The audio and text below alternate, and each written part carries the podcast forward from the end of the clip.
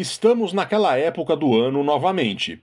Com a chegada iminente da primavera, os magpies australianos entram no período de nidificação, ou seja, a temporada que eles passam a construir seus ninhos para botar os ovos e gerar a nova geração de descendentes. É, portanto, a época em que os simpáticos magpies se tornam territorialistas e muitos passam a atacar qualquer ser vivo que se aproxime do local de seu ninho. Embora não seja comum, há diversos incidentes graves relacionados a ataques de magpies na Austrália nessa época do ano.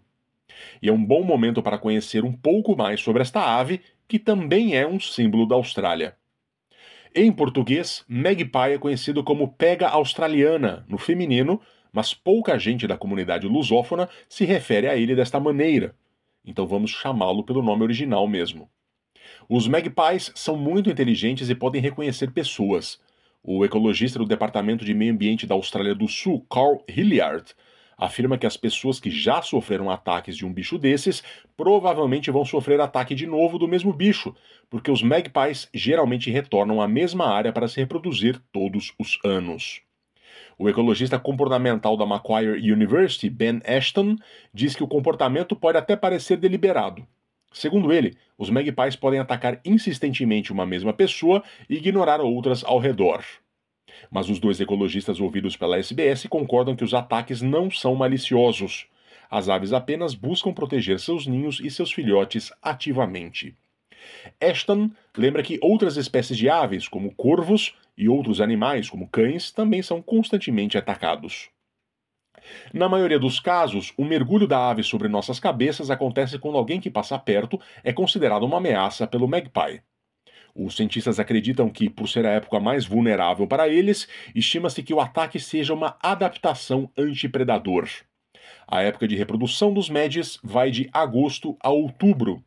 As fêmeas geralmente colocam entre 3 e 5 ovos antes de chocá-los por cerca de 3 semanas até que eclodam. Durante esse período, os machos assumem o papel de protetores e alguns usam o mergulho como tática para defender o ninho. Segundo Carl Hilliard, eles farão isso desde o momento que os ovos são postos até que os filhotes estejam prontos para voar, o que normalmente acontece cerca de 4 a 5 semanas após nascerem. Segundo os especialistas, a melhor maneira de evitar um ataque de magpie é mudar a sua própria rota. Os magpies provavelmente protegem uma área de 100 metros em torno de seu ninho. Mas há outras táticas. Os ambientalistas sugerem caminhar em vez de correr, usar óculos escuros na nuca ou um chapéu com um par de olhos desenhados atrás. E há táticas menos sutis, como usar capacete de bicicleta ou de skate ou caminhar com um guarda-chuva aberto. Hilliard diz importante não agir de forma agressiva. Se você agitar os braços ou gritar, os pássaros o verão como uma ameaça ao ninho, não apenas neste ano, mas potencialmente nos próximos anos. Ashton afirma que apenas cerca de 10% dos magpies atacam. Em 10 anos pesquisando esses pássaros, ele nunca foi alvo de uma mergulhada na cabeça. Em seu trabalho, Ashton está usando essas aves como estudo para responder a questões centrais para a compreensão da evolução cognitiva, uma das principais hipóteses para a evolução da inteligência prevê que os desafios de viver em ambientes sociais complexos selecionam uma maior inteligência, diz ele. A partir disso, Ashton e seus colegas encontram uma relação entre o tamanho do grupo e o desempenho cognitivo dos magpies.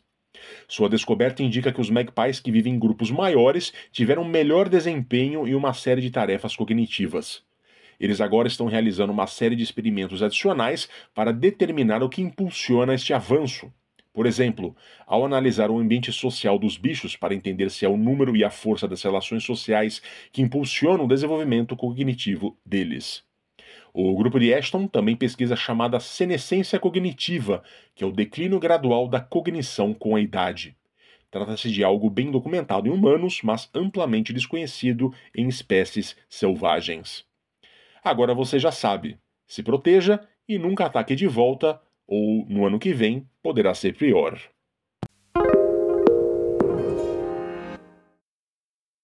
SBS is Australia's most trusted multilingual broadcaster. Our listeners are loyal, highly engaged, and have supported countless local businesses. We offer advertising packages for businesses of all sizes. Our experienced sales team will guide you through the process of owning a great campaign.